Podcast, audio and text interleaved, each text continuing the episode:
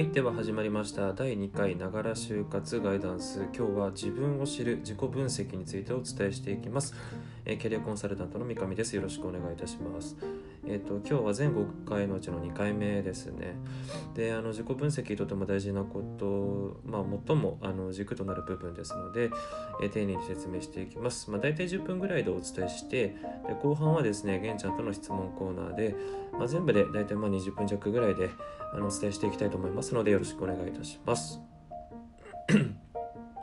でえっと、結論から言うとですね言うとあの自分を知るっていうのは自分の行動の特性を知るっていうことなんですね。行動特性、えっと、自分のそのアクションの大元になる思考の癖とかパターンに気づくっていうことなんですよ、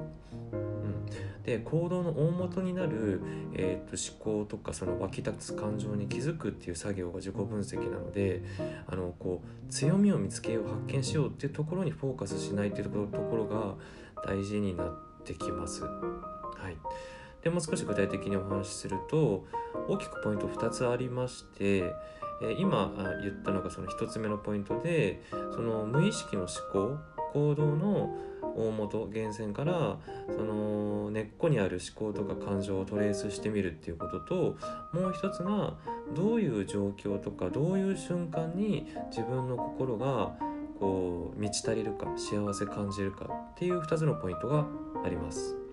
えー一つずつ説明をしていきます。えっとあのー例えばなんですけどうんと友達同士が喧嘩してるとしますよね。であのじゃあ仲裁に入ろうって思ったとします。まあ大体みんなそういうこう気持ちになる人が多いかもしれないですね。私もそうです。でえっとなんでそうしたのかっていうことを考えると今まで通りなんか友達同士が仲良くして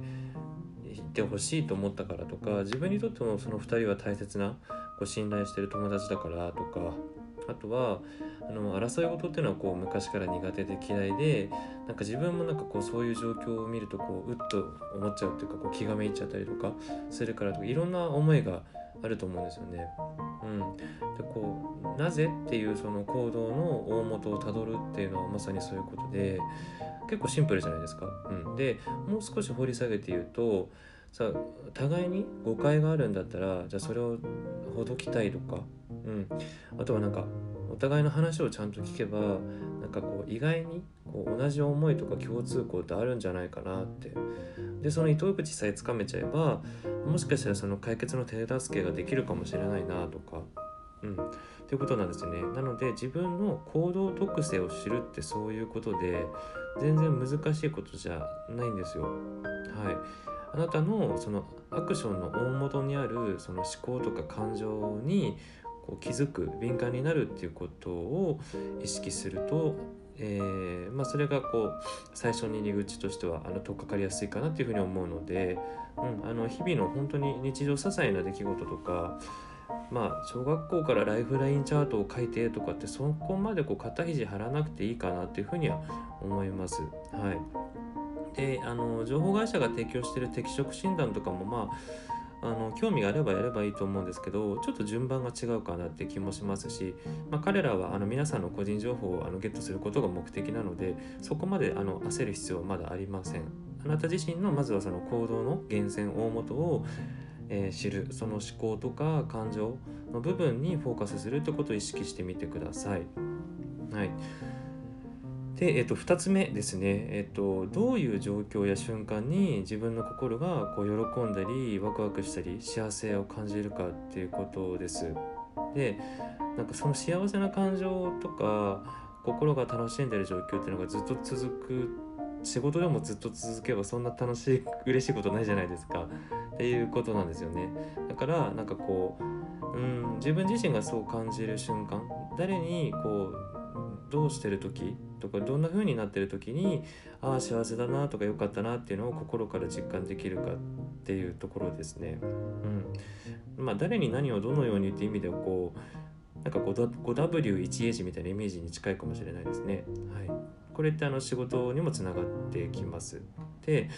あ例えばあの自分で目標を設定してなんかそれを達成して成長を実感できた時とかあとはその成長を実感できた時も嬉しいし仲間からあなたがいてくれて助かったよありがとうって言われた瞬間とかあとはなんだろうこう何かに自分がこう夢中になって熱中してこう自分の、ま、満足いくもの納得いくものが出来上がった時だったりそのそもそもその没頭してる時間そのものに、えー、幸せや喜びを感じたりっていろいろあると思うんですよね。なので自分にとってのその最高に心が満たされる瞬間っていうのをあの振り返ってみるといいと思います。はい、それから、えっと、他者視点を取り入れるっていうのもあの一つ手としてはあるかと思います。あの自己分析ってこう自分であの自問自答してるとなんかこうなんだろうなこうへばっちゃうのであの友達とかさあの家族とかあのいわゆる多項分析って言われてるやつですよね。あのゼミ生でもいいしバイト先の人でも誰でもいいと思うので幼なじみとかでも、まあ、最近だと直接会えなければ別に Zoom とかでもいいしなんかこう会話感覚で互いの長所を認め合ったり褒め合ったりするといいんじゃないかなっていうふうに思います。なんかそうするとなんか単純にう嬉しく嬉しいじゃないですか。あ私ってそんな風に自分の良さってあるんだって気づけたりもするし。うん。っていうところも、えー、一つポイントですね。あともう一つのあの大事な点としてはあの原体験を知るっていうのを私はあの推奨しています。原体験っていうのはさっきあのその行動の大元になる自分のあの思考の癖とかパターンをに気づこうって言ったんだけれどもじゃあなんでそもそもその思考のそのなんだろうパターンや癖が身についたのかっていう多分きっかけとか転機とかターニングポイントっておそらくどっかにあると思うんですよ。それは物心ついてから自然とそうなってたかもしれないし何か出来事があってあるいは誰か人に出会って、うん、っていう何かが、えー、あるかもしれない例えばうんまあ震災を経験したことによって社会に対する、えー、人に対する見方が変わったとか親の転勤でよく海外に行くことがあってとか、うん、あとは困った時にとある人の一言にとっても救われてその人人のこう人柄を今も尊敬しているとか自分がこう影響を受けた人だったり環境だったりっていう思考とか感情の大元になっている原体験をトレースしてみると自分の新たなこう発見気づきがあるかもしれないですよね。なんかすごく不安を感じてた時にとある就活ラジオに出会って支えられてあの音声メディアに興味持ったとかね まあっていうのはちょっと置いといたとして。ということでなんかその原体験をたどってみるっていうのもいいと思います。えー、それがあなたが大切にしているその思いの根っこにある大元にある考え価値観になるのでいわゆるその就活の軸っていうところにもつながってくるかと思います。はいで私のことで言うとですねちなみに私は自分のこの思いとか考えをなんか文字とか言葉で的確に表現できた時っていうのがめちゃくちゃ嬉しいんですよ。だからこのラジオってやってて響いて今響いてるかどうかちょっと分かんないんですがとっても嬉しいしあとあの何かあの昔から一人で絵描くことが好きだったのであの作品に没頭している時間とあと自分が納得いくものが完成した時はとっても嬉しいんですよね。で私あの今 ES の添削をまあもうずっとやってるんですけれどもあの結局そこにつながるのかなって思ってて。えっと、自分が納得作品って言ったら失礼ですけど人様から依頼されたものをちゃんとこう手抜かずにちゃんとこう全全力でというかあの質高く納品できた時っていうのはでしかも喜ばれる時はすごく嬉しいって思ってます。であとはあのたった目の前の人に一人にしか集中できないっていうのもあってなんか多くの人の期待に応えるっていうよりは目の前の人をいかに幸せにできるかっていうのが結構あの私にとって喜びだし直接ありがとうって言われるのもとても嬉しいですね。で逆になんか苦手なのはあのあとこういう環境を避けたいっていうところでフォーカスすると なんか学校教育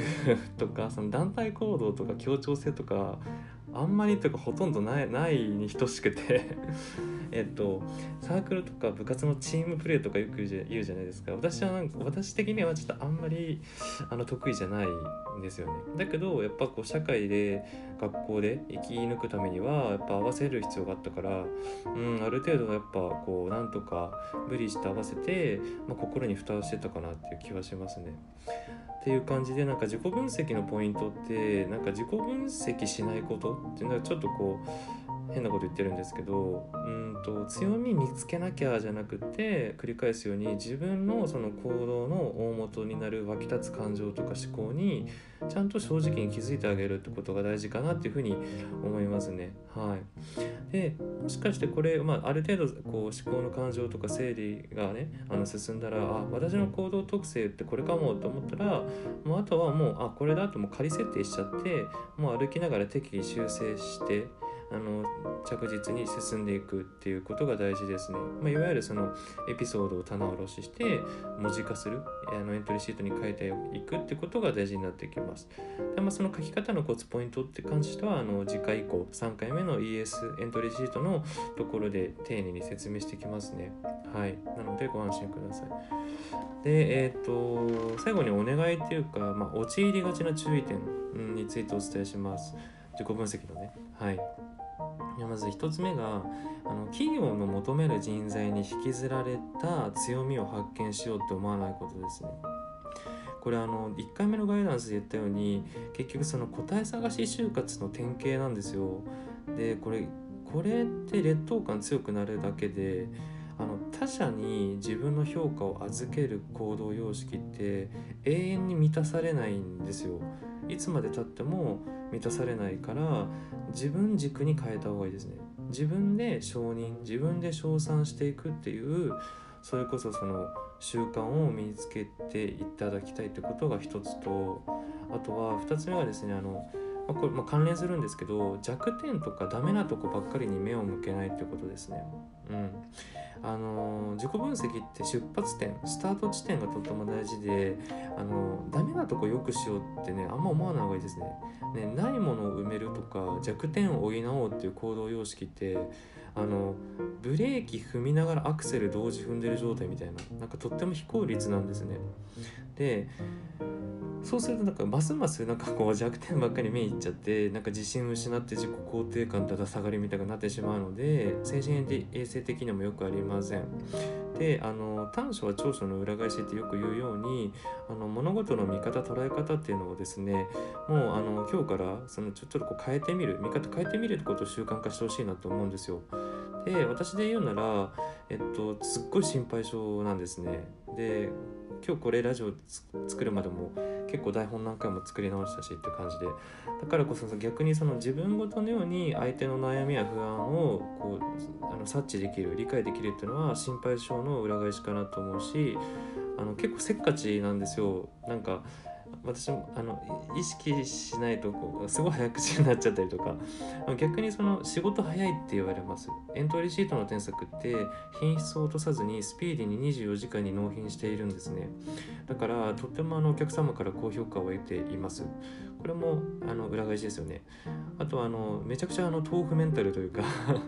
心が打たれ弱いんですけれどもあの心配性と同様にですねあの傷つきやすい人の気持ちに親身に寄り添えるっていう強みでもあるかなって今は意味付けができているのでうん、なので今日私が一番言いたいのはですねあの